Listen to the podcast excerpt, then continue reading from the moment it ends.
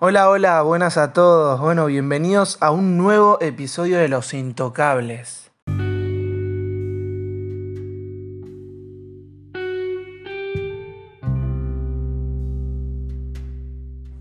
Así es, hola a todos. Hoy tenemos un programa muy interesante.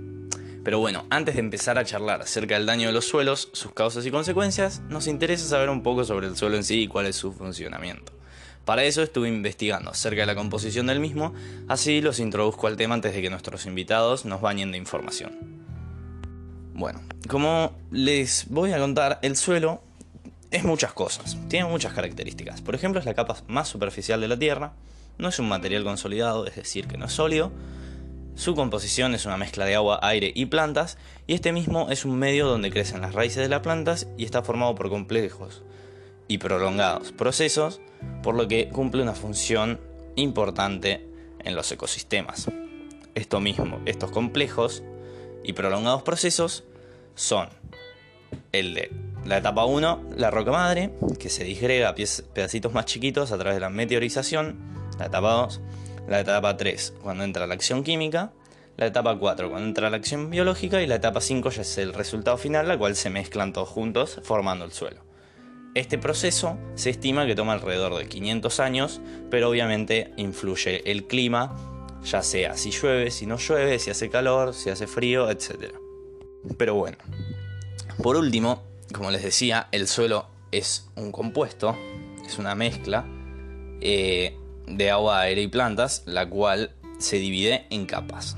Y estas mismas serían las anteriores. Las cinco etapas se conocen como sus capas horizontales o su serie de estratos, las cuales se desarrollan en el interior del suelo y presentan diferentes características de composición, textura, etc.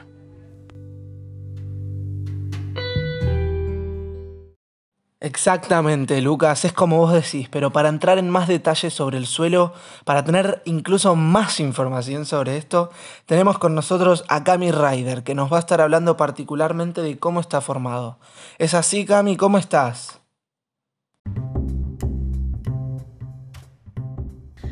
Hola, gracias por la invitación. Te cuento que el suelo se forma en un largo proceso en el que intervienen el clima, los seres vivos y la roca más superficial de la litosfera.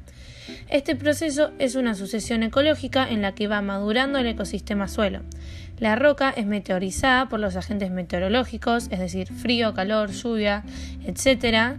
Y así la roca se va fragmentando. Los fragmentos de rocas se entremezclan con restos orgánicos, heces, organismos muertos o descomposición, fragmentos de vegetales, pequeños organismos que viven en el suelo o cosas así, y con el paso del tiempo todos estos materiales se van estratificando y terminan por formar lo que comúnmente se conoce como suelo.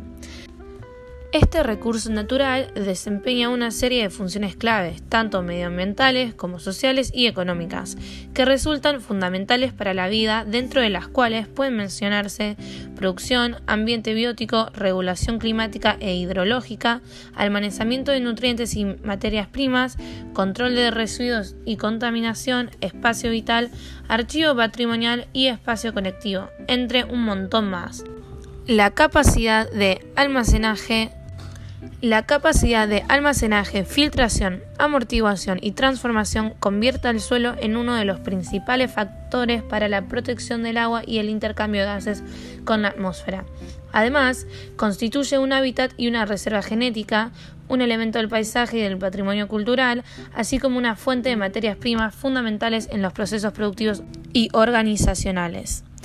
Puede decirse que la conservación de la materia orgánica presente en el suelo tiene un valor fundamental para el sostenimiento de la vida y de los procesos que se desarrollan en torno a ella. La CCE plantea que las actividades agrícolas y forestales tienen una gran incidencia en la materia orgánica del suelo. Esta comisión encontró que a pesar de la importancia de preservar el contenido de este elemento en el suelo, la materia orgánica en decomposición no se repone lo suficiente en los cultivos herbáceos, entre los que se observa una tendencia cada vez más pronunciada hacia la especialización y monocultivo. Esta especialización ha llevado a la separación de la ganadería y los cultivos herbáceos, con la que han desaparecido las prácticas agrícolas de rotación y la consiguiente reposición de materia orgánica. Bueno, muy bien. Ahora que ya tenemos info base acerca del tema, ¿Por qué no comenzamos a hablar un poco del problema de todo esto? Ciro. Dale, buenísimo. Para eso está acá Lautaro que va a introducirnos al concepto de contaminación de los suelos y su funcionamiento. Hola Lautaro, ¿cómo estás? Contanos un poco, ¿cómo funciona la contaminación? Hola a todos, gracias por su invitación. Se llama contaminación del suelo la introducción en la superficie terrestre de sustancias y elementos ajenos a la misma, repercutiendo de manera negativa al volverse tóxicas para los organismos que habitan en ella. Estos contaminantes pueden ser sólidos, líquidos o gaseosos y afectan de igual manera a todo tipo de ser vivo, ya sean plantas, animales o seres humanos. Ah, claro. Sé que nuestras actividades son los causantes de todo esto, pero me, gustaría que me cuentes cuáles son sus causas. ¿Qué actividades particularmente afectan al suelo? Las causas de contaminación del suelo pueden ser las siguientes. El vertido de residuos, el uso intensivo de químicos, fugas radioactivas, humos de coches e industrias, alcantarillado viejo y actividades mineras. La pérdida de la calidad de los suelos supone una serie de consecuencias negativas que van desde su desvalorización hasta la imposibilidad de construir, cultivar o simplemente albergar un ecosistema sano. Estas consecuencias pueden derivar desde la extinción de especies animales y vegetales, pérdida de los nutrientes del suelo, hasta la interrupción de procesos biológicos. Por ejemplo, las actividades económicas, especialmente la agricultura, están haciendo uso cada vez más intensivo del suelo, empleando insumos como plaguicidas y fertilizantes, con el fin de obtener alimentos y materias primas para la elaboración de sustancias químicas como biocombustibles. Igualmente, otras actividades productivas también usan de manera intensiva este recurso, situación que está conduciendo a una degradación creciente del suelo, así como una pérdida irrecuperable del mismo. El uso inadecuado de este recurso trae como consecuencia la imposibilidad de hacer un uso óptimo del suelo en la agricultura, ganadería, la recreación, etc. Increíble cómo estamos destruyendo el planeta a costa de dinero, no, no lo puedo creer. Y, y entonces, ¿qué podemos hacer para prevenirlo? Por tal razón, es necesario crear políticas públicas y estrategias de regulación que permitan disminuir el impacto ambiental negativo que se produce sobre el suelo y generar una conciencia sobre la importancia de conservar los recursos naturales presentes en el medio. Algunos métodos de prevención de este tipo de contaminación pueden ser su prevención y concientización, la prohibición de prácticas dañinas para el ecosistema, una mejora en los procesos de reciclaje, así como también en los procesos de depuración de aguas y el uso de energías renovables. Bueno, entonces el reciclaje juega un papel importante, veo. Digo, yo reciclo en mi casa, pero nunca sé si después de eso funciona, se trata. Contame, Lautaro, ¿quién se encarga de procesar eso? ¿Cómo lo hace? Un gran ejemplo es el SEAMSE, el cual es una empresa pública creada para realizar la gestión integral de residuos sólidos urbanos del AMBA. Es propiedad del gobierno de la ciudad de Buenos Aires y del gobierno de la provincia de Buenos Aires. Hoy en día, el SEAM se realiza el tratamiento integral de los residuos sólidos urbanos en sus complejos ambientales, la inspección y el control del servicio de higiene urbana de un área de la ciudad de Buenos Aires y la limpieza y mantenimiento de espejos de agua en varios ríos del Gran Buenos Aires. Ah, mirá. Bueno, gracias, Lautaro. Sabés que tenía la misma duda que Lucas. Reciclo y reciclo y nunca sé si eso se procesa, ni quién se encargaba de hacerlo, nada. Pero bueno, igual yo soy un pibe, viste, así muy, muy que quiere informarse constantemente eh, y no sé este tema. Y mi otra pregunta es, ¿y lo que no se recicla, no? Yo me parece que todos nos hacemos la pregunta. Me gustaría saber un poco más sobre los residuos, su tratamiento, bla. Pero para eso tenemos a alguien especial. Sí, trajimos a Valentín. Valentín va a hablarnos de eso. Hola Valen, ¿cómo estás? Hola a todos, gracias por la invitación. Bueno, Valen, viniste a compartir información acerca de los residuos y su tratamiento. Hablanos de esto, ¿qué, qué, es un residuo? Eh, contanos, eh, sabemos que, no es lo mismo que un papel, que una cáscara de alguna fruta, pero ¿cómo funciona esto? ¿Cómo se clasifican los distintos residuos? Bueno, para empezar, un residuo es aquel elemento, objeto o sustancia que como consecuencia de los procesos de consumo y desarrollo de actividades humanas es desechado y o abandonado. Una de las características distintivas de los residuos es que son materiales que aún no cumpliendo la función para los que fueron adquiridos, sí tienen la capacidad de ser una materia prima para el desarrollo de un nuevo producto. Y sobre lo que preguntaba Ciro, de la diferencia entre residuos. ¿Se tratan de distinta forma un papel y una cáscara de fruta? Así es, no son lo mismo. Estos se suelen clasificar según su peligrosidad, si son tóxicos, peligrosos o inherentes, según su estado físico, si son sólidos, líquidos o gaseosos, según su precedencia, si son domiciliarios, industriales, sanitarios, etc., o su composición química, orgánicos o inorgánicos. Paren, paren, paren, yo tengo una duda. ¿Y tanta basura tóxica no contamina? ¿No hay alguna forma o existe alguna organización que trate todo esto sin que sea tan nocivo? Así es, existe una organización llamada Gestión Integral de los Residuos Sólidos Urbanos, el cual es un sistema basado en el desarrollo sustentable que tiene como objetivo primordial la reducción de los residuos enviados a disposición final. Ello deriva en la preservación de la salud humana y la mejora de la calidad de vida de la población, como así también en el cuidado del ambiente y la conservación de los bienes comunes naturales. Ah, mira, mira qué bien. Bueno, eso me deja más tranquilo en relación a la contaminación por, por la basura. Pero tanto que había investigado yo del suelo, ¿qué pasa con los daños que le provocamos a este? Digo, al fin y al cabo tenemos acá a muchos más invitados que nos vinieron a traer muchísimos datos sobre este tipo de contaminación. Cami nos va a contar un poco sobre lo que sucede con este sector. Bien, me gustaría contarles un poco sobre lo que sucede con la erosión del suelo en Argentina. Bueno, muy interesante. Contanos cómo, cómo te enteraste sobre este tema. Leí un informe hecho en el 2017 por la Secretaria del Ambiente de la Nación que contaba que la superficie del país sometida a erosión hídrica supera los 100 millones de hectáreas y que cada año se suman 2 millones más. En el planeta, la erosión de los suelos causada por la acción del agua, el viento y el hielo es responsable cada año de la pérdida de entre 25.000 y 40.000 millones de toneladas de suelo arable. Pará, pará, Cami, pero, pero ¿qué es el suelo arable?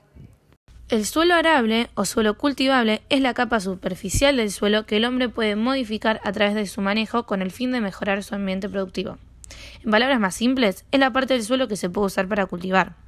La FAO estima que, debido a procesos de degradación de tierras, el mundo pierde cada año entre 6 y 7 millones de hectáreas productivas. Esta cifra equivale a un quinto de la superficie sembrada en Argentina.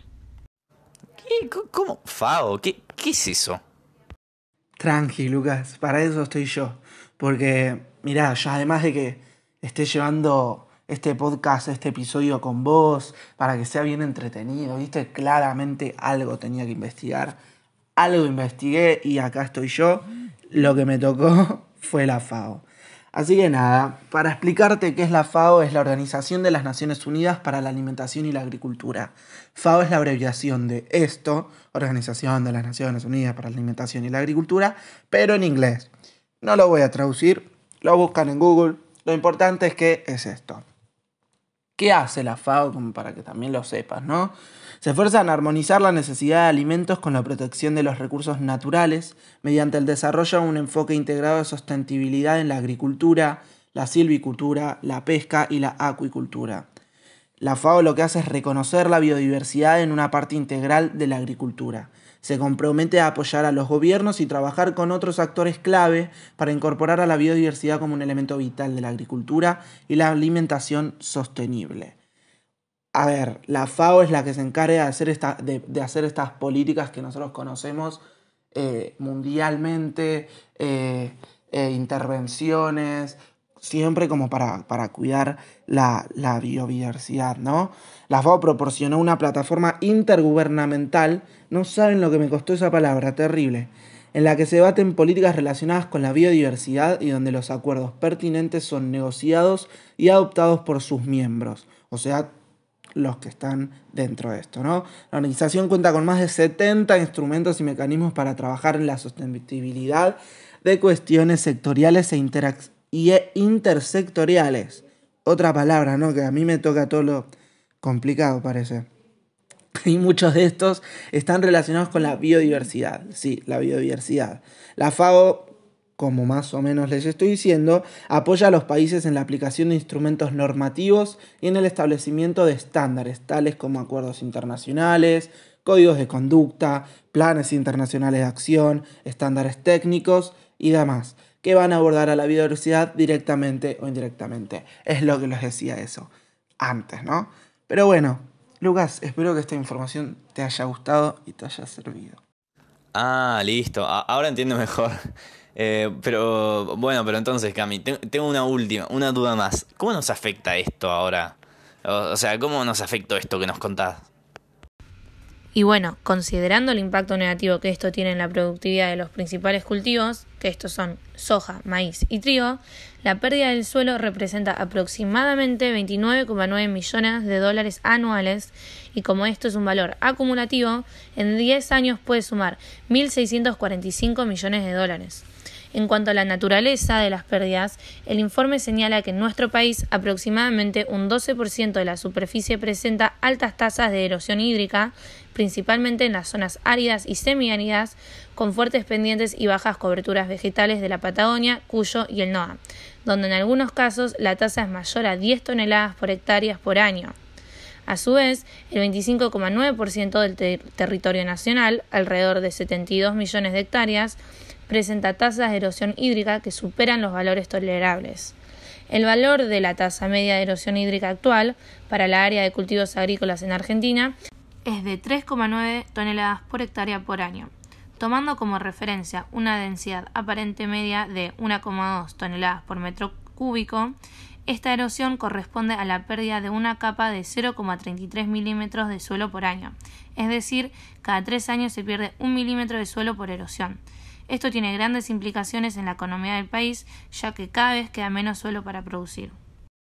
¡Fua! No tenía ni idea de esos números. Es realmente impresionante. Totalmente. Bueno, igual Cami tenías todavía más data para contarnos, ¿no? Para los que no saben, Cami estuvo investigando los suelos de Colombia en uno de sus viajes. Eh, ¿Nos podés contar un poco sobre lo que aprendiste mientras investigabas y leías sobre la contaminación de su suelo? Obvio, me encantaría contarte. El suelo es un recurso vulnerable, de difícil y larga recuperación, tarda desde miles a cientos de miles de años en formarse, y de extensión limitada, por lo que se considera un recurso natural no renovable.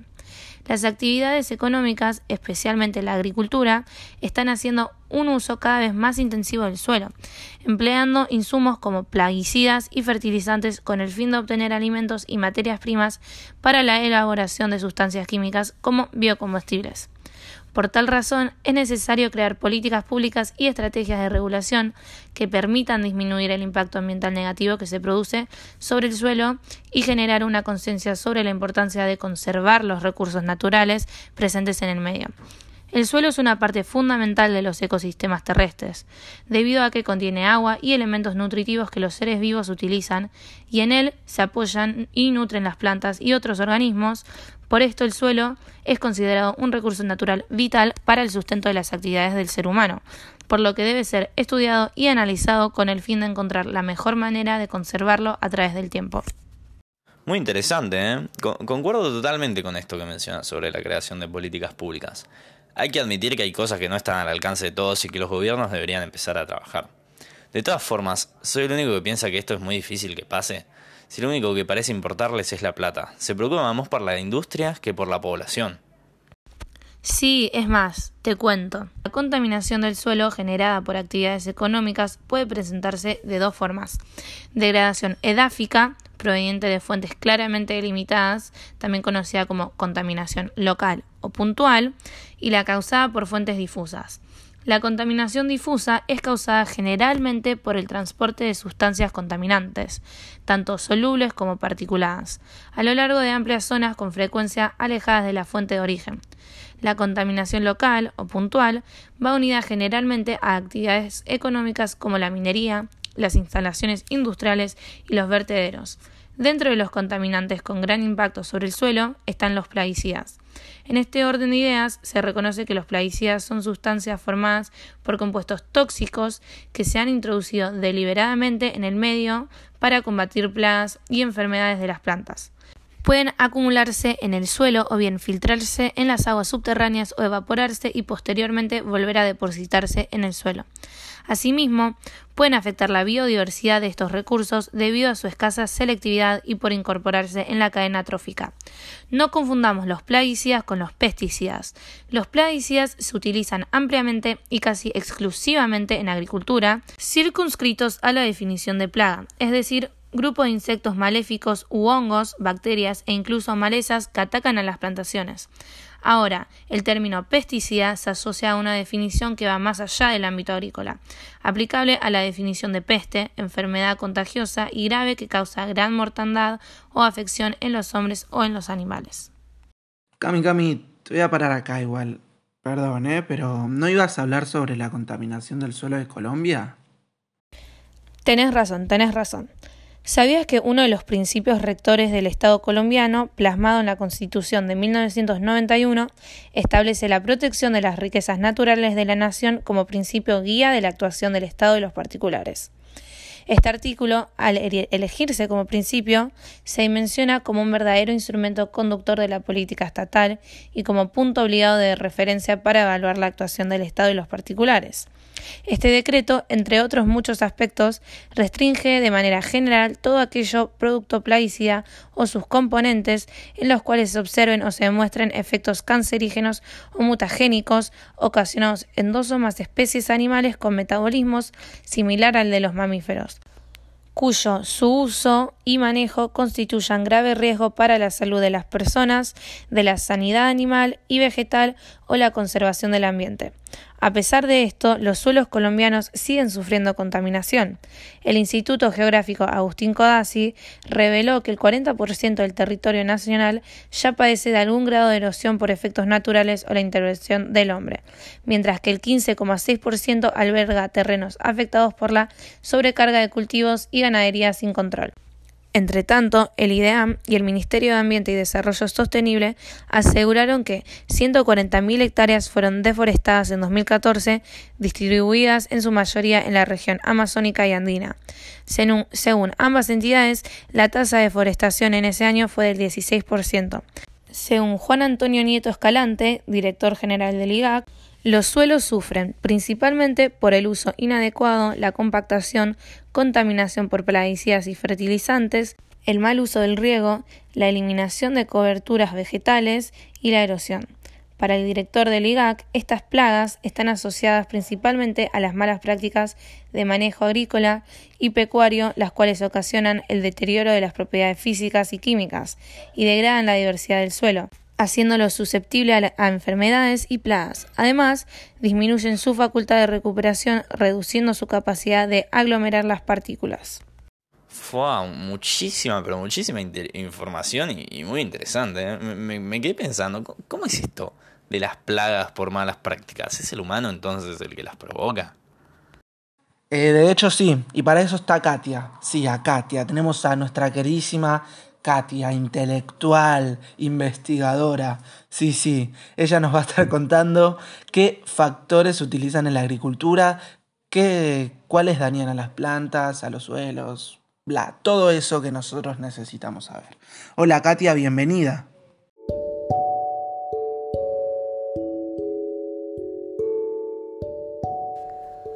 Hola chicos, bueno, muchas gracias por invitarme.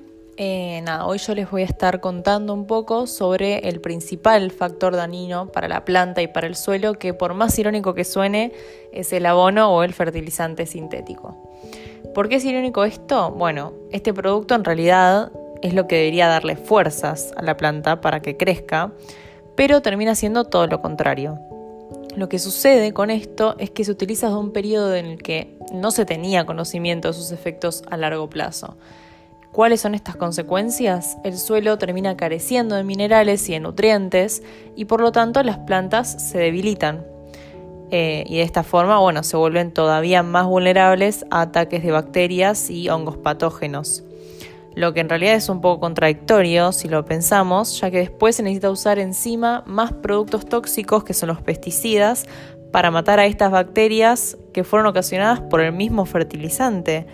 O sea que sería un ciclo sin fin. Nos perjudicamos a nosotros mismos ya que tóxicos entran a la planta y tóxicos salen y esos tóxicos luego vuelven a entrar pero a nuestro sistema eh, alimentario y por lo tanto a nuestros cuerpos. Claro, suena incluso tonto porque terminan hasta gastando más en productos, ¿no? Igualmente veo, Katia, que mencionas los pesticidas. Cami también lo hizo hace un rato, pero no sabemos bien qué pasa con este producto. Exacto, así que para eso Teo está acá con nosotros para darnos un poco de info sobre este producto que no está matando las bacterias nada más.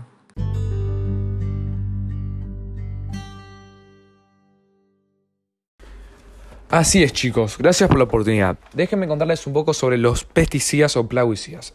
Estos pueden ser de origen de síntesis, es decir, de elaboración química, composición biológica o productos naturales destinados a matar, repeler, atraer, regular o interrumpir el crecimiento de seres vivos consideradas plagas. Incluyen lo que son los insectos, las hierbas y animales, por ejemplo nematodos, también mamíferos, peces, aves, etc.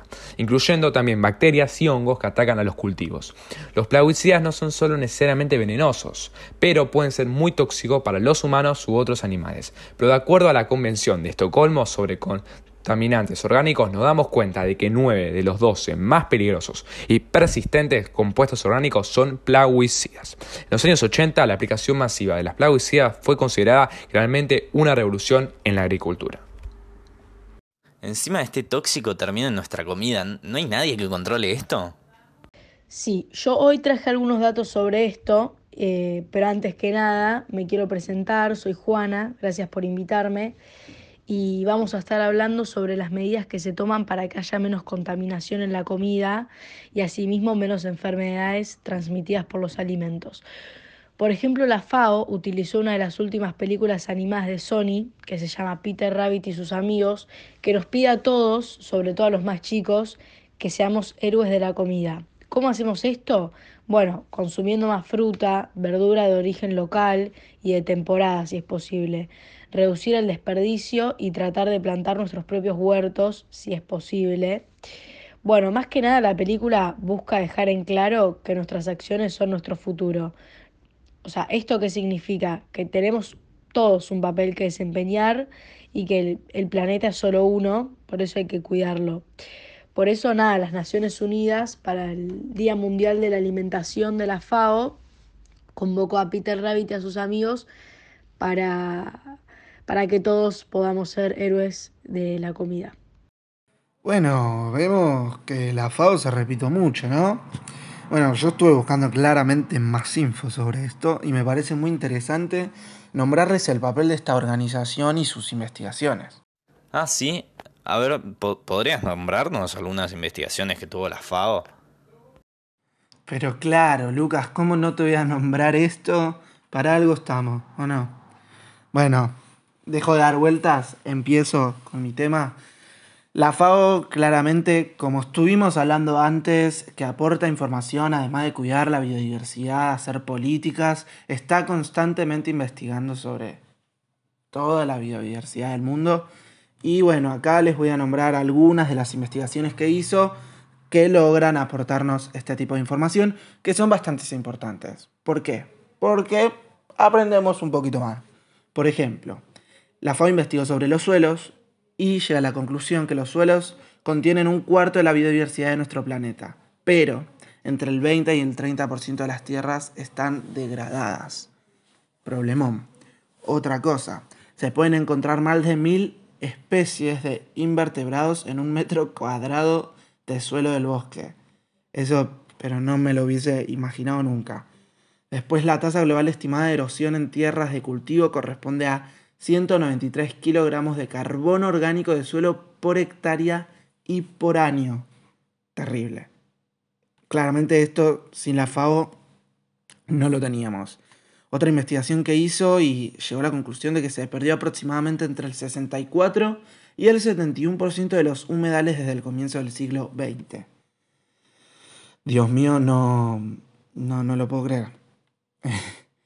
La agricultura utiliza el 70% de las reservas de agua dulce a nivel mundial y hasta el 95% en varios países en desarrollo. Wow. Para terminar con dos más, hay un montón, ¿eh? pero yo agarré estas nomás, que venían con los temas que, que vamos hablando, ¿no? La anteúltima, casi el 40% de la superficie regada mundial depende del agua subterránea. Mirá qué importante eso. Y por último, los polinizadores afectan al 35% de las tierras agrícolas mundiales, lo que respalda la producción de 87 de los principales cultivos alimentarios del mundo. Bueno, este es mi otro bocado de información. Esta es un poco de las investigaciones que hizo la FAO y las respuestas que nos otorga. Espero que, les haya gustado. Beso. Mira qué bien. Eh, quiero saber más. decime algún ejemplo específico en el que la FAO haya intervenido. Pero sí, claro, obvio. Para esto traje dos ejemplos específicos de intervenciones que hizo la FAO. Y por ahí me extiendo un poquito, pero me parece súper necesario. Primero, el primer ejemplo que les traigo es el de Brasil, los bosques brasileños. ¿Por qué? Porque son uno de los ecosistemas biológicamente más diversos del mundo.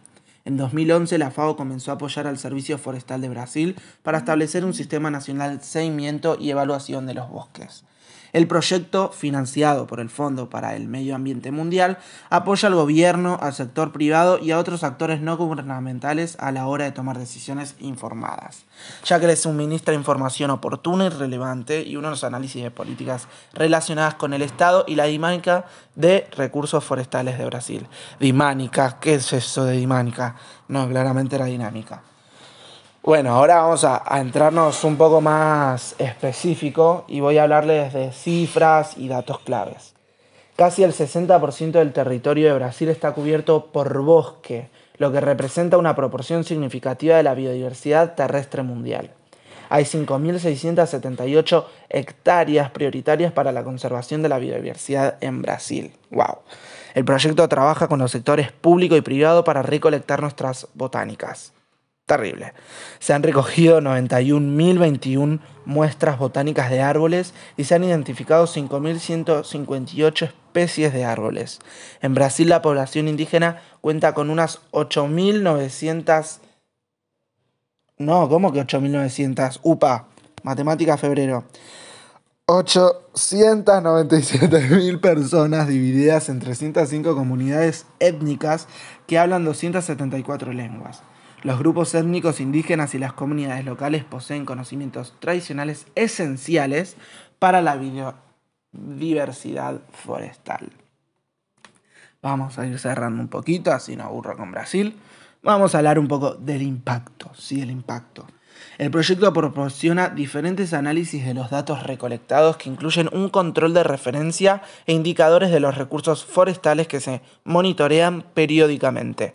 Esto hace que el proyecto aumente la capacidad de Brasil para identificar y reducir las amenazas medioambientales, ajustando sus políticas, sus estrategias y sus intervenciones, y resaltando su eficacia claramente.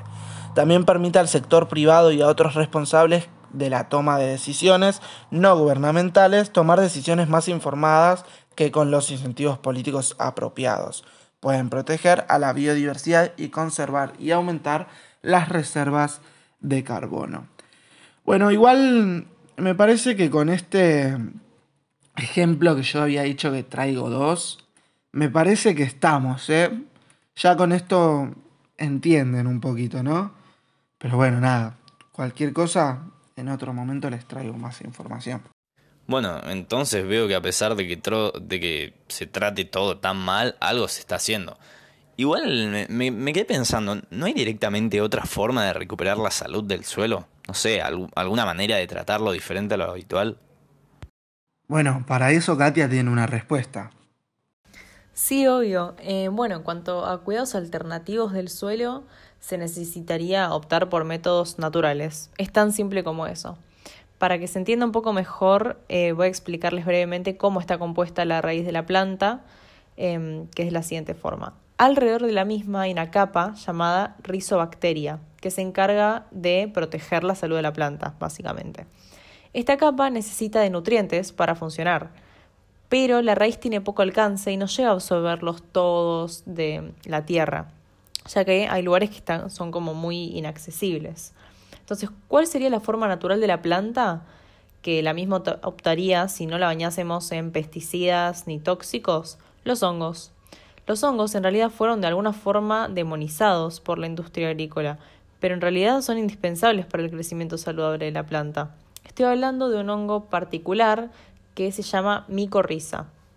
¿Qué pasa? Este se encarga de aumentar la capacidad de absorción de los nutrientes de la rizobacteria. Entonces no es tan complicado encontrarlos, por lo tanto, crece más rápido y hasta con falta de humedad. ¿Qué es lo que pasa con estos hongos? Las empresas los matan con sus fertilizantes químicos y sus pesticidas, enferman a la planta y poco a poco nos enferman a nosotros también, ya que terminamos consumiendo todos esos tóxicos junto con nuestros alimentos. La solución en realidad es tan simple como abandonar su uso y permitir que la planta crezca cumpliendo su ciclo natural, que puede ser a través del uso de humus como fertilizante natural y de la micorriza como gran ayudante para la absorción de nutrientes del organismo. Eh, sí, totalmente. En la agricultura, la biodiversidad, por ejemplo, es un importante regulador de las funciones de los agroecosistemas y de la sociedad en general.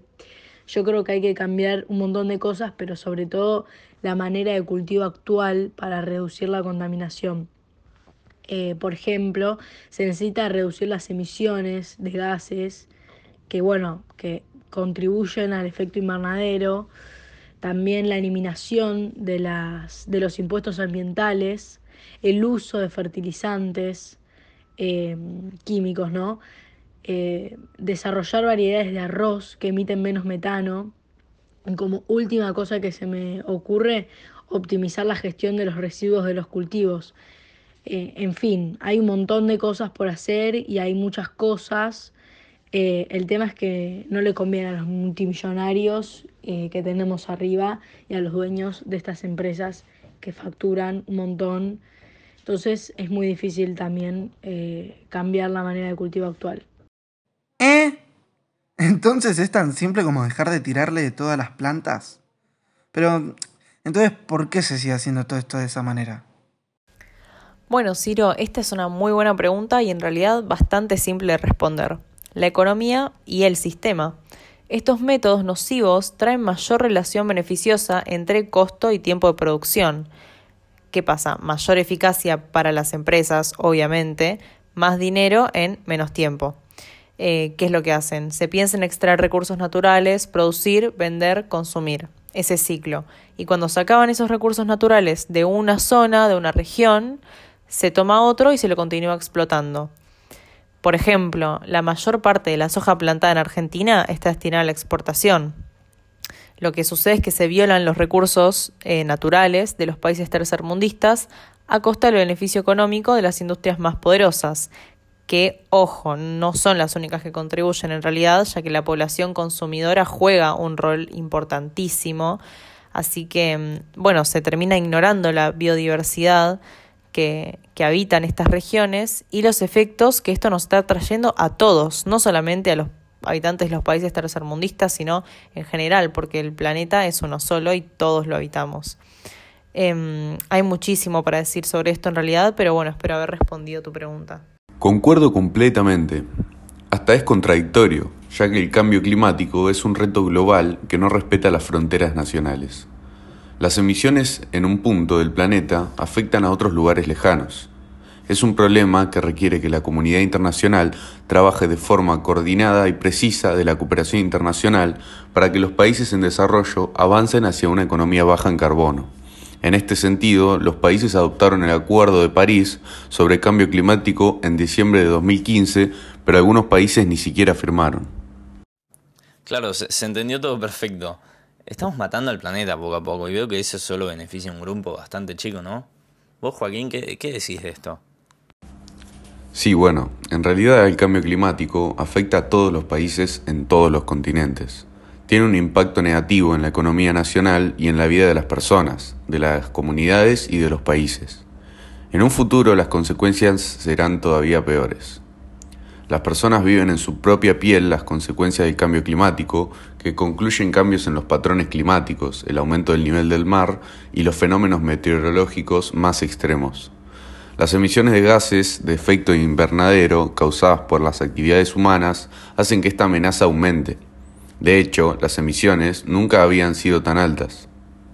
Si no actuamos, la temperatura media de la superficie del mundo podría aumentar unos 3 grados centígrados este siglo y en algunas zonas del planeta podrían ser todavía peor. Las personas más pobres y vulnerables serán los más perjudicados. Tenemos a nuestro alcance soluciones viables para que los países puedan tener una actividad económica más sostenible y más respetuosa con el medio ambiente, como contaban las chicas hace un rato. Totalmente. ¿Y los gobiernos qué onda? ¿Y la ONU? Y bueno, en ese sentido medio que algo se está llevando a cabo, pero no sé si es 100% efectivo. Se trata de la cumbre de la Tierra. ¿Y qué es eso? Bueno, la cumbre de la Tierra, ah, vamos a abreviar, son conferencias de Naciones Unidas sobre el medio ambiente y el desarrollo. Estas seguirán siendo, son, serán cumbres internacionales sin precedentes que se realizan con el objetivo de centrar la atención del mundo y la acción directa de la resolución de complicados retos tales como la mejora de calidad de vida de los ciudadanos y la conservación de nuestros recursos naturales en un mundo en el que la población crece cada vez más, aumentando así la demanda de alimentos, agua, vivienda, saneamiento, energía, servicios sanitarios y seguridad económica. Busca un desarrollo sustentable. Bueno, la preservación de la biodiversidad es sumamente importante por ejemplo, el 30% de la superficie terrestre está cubierta por bosques y estos, además de proporcionar seguridad alimentaria y refugio, son fundamentales para combatir el cambio climático, pues protegen la diversidad biológica y las viviendas de la población indígena. Cada año desaparecen 13 millones de hectáreas de bosque y la degradación persistente de las zonas áridas han provocado la desertificación de 3.600 millones de hectáreas. La deforestación y la desertificación provocadas por las actividades humanas y el cambio climático suponen grandes retos para el desarrollo sostenible y han afectado a las vidas y los medios de vida de millones de personas en la lucha contra la pobreza. Perdón que te interrumpí, Ciro, pero veo que estos temas que menciono se tratan en organizaciones como las que mencionás, ¿no? ¿Se están poniendo en marcha algunas medidas destinadas a la gestión forestal y la lucha contra la desertificación o algo? Eso, Ciro, ¿nos podrías nombrar algunas de las cumbres que se hicieron? Sí, y, acá ahora sí te voy a nombrar dos, ¿eh? Ahora sí, pero no la voy a hacer tan larga. Primero, la Cumbre de la Tierra, Estocolmo, 1972, que fue convocada por la Organización de Naciones Unidas, celebrada en Estocolmo, Suecia, entre el 5 y el 16 de junio de 1972. Fue la primera gran conferencia de la ONU sobre cuestiones ambientales internacionales y marcó un punto de inflexión en el desarrollo de la política internacional del medio ambiente. Muy bueno eso. En esta cumbre se reúnen los gobiernos de la Conferencia sobre Medio Ambiente Humano de la ONU con objetivo de debatir los problemas ambientales a escala planetaria. Los líderes mundiales deciden reunirse cada 10 años para realizar un seguimiento del estado medioambiental y analizar el impacto que sobre él pueda conllevar el desarrollo. Ah, mira, mira vos. Sí, la Asamblea acordó determinar los principios básicos sobre problemas medioambientales, así como la forma de resolverlos y las obligaciones de estados e individuos sobre el particular. La conferencia fue abierta y dirigida por el primer ministro sueco Olof Palme y secretario general Kurt Waldheim. Si hay alguien que sabe pronunciar este apellido, venga, venga, porque no sé, si le falta respeto a alguien, discúlpeme, no es mi intención. Retomo. Kurt Waldheim. para discutir el estado del medio ambiente mundial. Con la asistencia de los representantes de 113 países, 19 organizaciones intergubernamentales y más de 400 organizaciones intergubernamentales y no gubernamentales. Pero me ponen esa palabra como cuatro veces. ¿Cómo? Esto no es posible. Bueno, es ampliamente reconocido como el comienzo de la conciencia moderna política y pública de los problemas ambientales globales. Esta cumbre deja el documento conocido como la Declaración de Estocolmo, que contiene 26 principios sobre el medio ambiente y el desarrollo, un plan de acción con 109 recomendaciones y una resolución. ¿Y la otra? Sí, la otra cumbre de la Tierra es de Johannesburgo, se hizo en 2002. Esto es en Sudáfrica y participaron alrededor de 180 gobiernos. Se realizó entre el 26 de agosto y el 7 de septiembre de 2002 y se reunieron líderes mundiales, más de 100 representantes. Su constitución pretendía servir de instrumento para la coordinación de la sociedad internacional en el ámbito del desarrollo sostenible. En esta cumbre se acordó mantener los esfuerzos para promover el desarrollo sostenible, mejorar las vidas de las personas que viven en pobreza y repartir la, continuidad de la continua degradación del medio ambiente mundial. Ante la pobreza creciente y el aumento de la degradación ambiental, la cumbre ha tenido éxito en establecer y crear con urgencia compromisos y asociaciones dirigidas a la acción para alcanzar resultados mensurables en un corto plazo. El principal objetivo de la cumbre es renovar el compromiso político asumido hace 10 años con el futuro del planeta mediante la ejecución de diversos programas que se ajustaban a lo que se conoce como desarrollo sostenible. La declaración de Johannesburgo fue el principal resultado de la cumbre. Sin embargo, hubo varios otros acuerdos internacionales, que los voy a nombrar. Por ejemplo, mejorar la situación de los recursos pesqueros sobreexplotados del mundo para el año 2015 iniciativas de asociación, casi 300 que serían los principales medios para alcanzar los objetivos de desarrollo del milenio, y críticas a los fallos o lo alcanzado por la CONUMAD.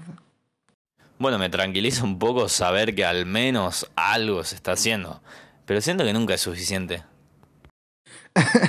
sí, sí, lo mismo digo, pero bueno, creo que ya dimos suficiente información por hoy, ¿no, Lucas? Muchísima, pero útil. Voy a empezar a prestar más atención a las verduras que compro. Mira, hasta podría hacerme una huerta y todo pensando en todo lo que aprendimos. Te, ayudo. Bueno, muy interesante el capítulo de hoy. Espero que todos lo hayan disfrutado, les haya interesado tanto como a mí y bueno, y a Lucas creo que también. Así que nada, nos vemos la próxima con nuevos capítulos de Los Intocables. Chau, chau, chau, chau, chau, chau.